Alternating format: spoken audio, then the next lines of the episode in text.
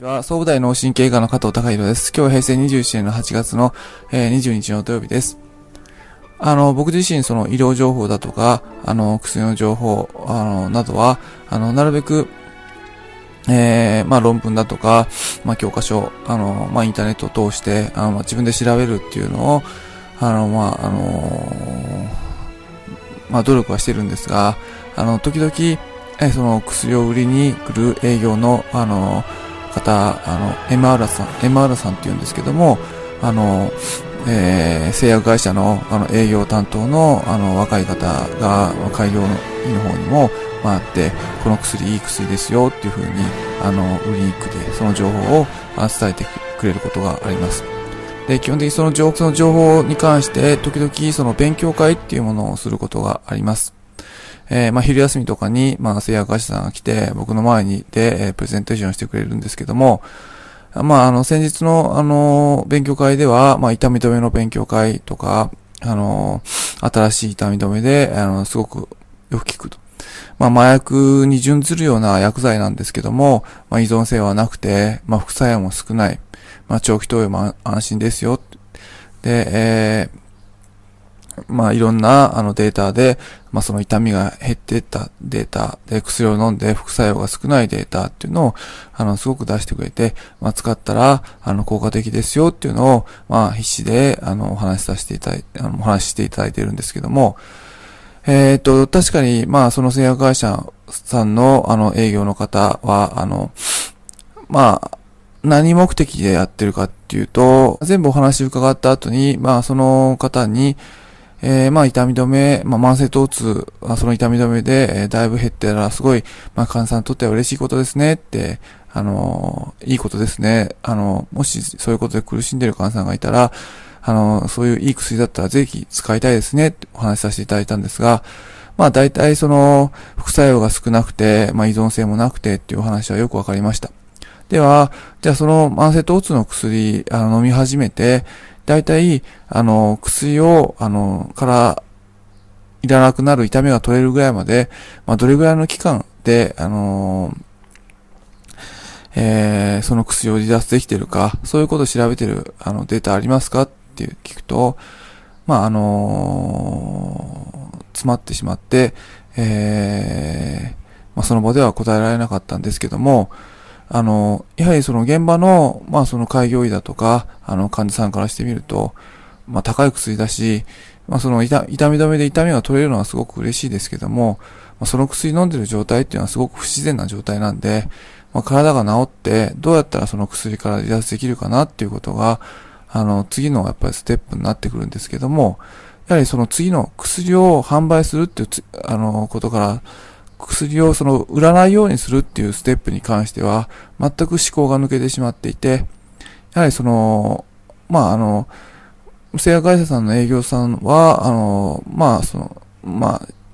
その痛みを取れるっていうふうに善意でやってるっていうことは信じたいんですが、まあ、その善意っていうのは本当にその患者さんのためになってるかっていうことです。ただ痛みを取って薬を売るだけ、えー、それであの患者さんが楽になる。ただそれで終わりであれば、あのー、あの、言ってみれば、その、麻薬の売人とあんまり大して差はないわけであって、あのー、そこからどうやってその薬を飲まないようにしていくかまでフォローしていくのが、やはりその、本当にその、患者さんを見ているって、あの、ということにつながっていくんじゃないかなと思います。まあ、あの、目先の売ることばっかりにとらわれてしまうと、あの、目先の売ることばっかり、相手の辛いことを、あの、助けてあげることばっかりにとらとらわれてしまうと、その行く先は、やはりその両方、まあ、患者さんにしても、あるいはそういったことを提供する、まあ、その営業や製薬会社さんにしても、やはりその先にはあまりいいことは起こらないかなって思います。よくそのイギリスのことわざで、その、地獄への道は善意で敷き詰まれ、敷き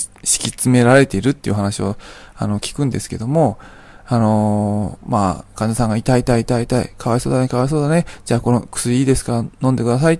はいで、いっぱいいっぱいその、どんどんどんどんその痛みを取っていくことだけにとらわれてしまうと、どんどんどんどん薬漬けになってしまって、だんだんだんだんその患者さんの体は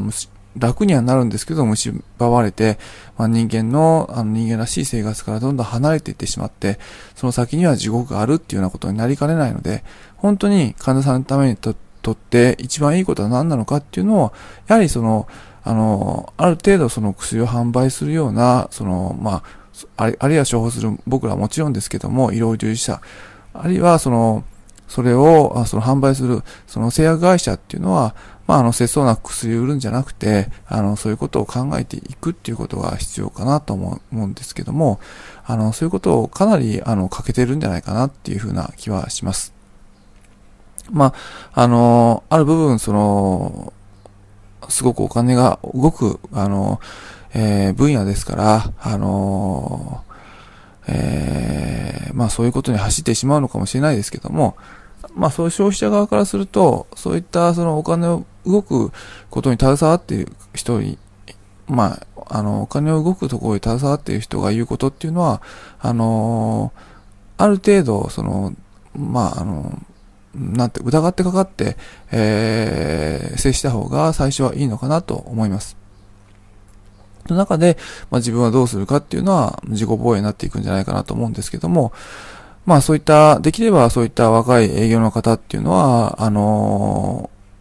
ー、まあ何のために薬の営業をやっているのかっていうのをもう一度やはり考えていただきたいし、まあその、開業医だとか、あのー、まあそういったことと付き合うような勤務医にしても、あの、そういったものを節を持って付き合っていかなきゃいけないのかなっていうふうなことはいつも思います。えー、っと、け今日は、あのー、まあ、あの見た目、えー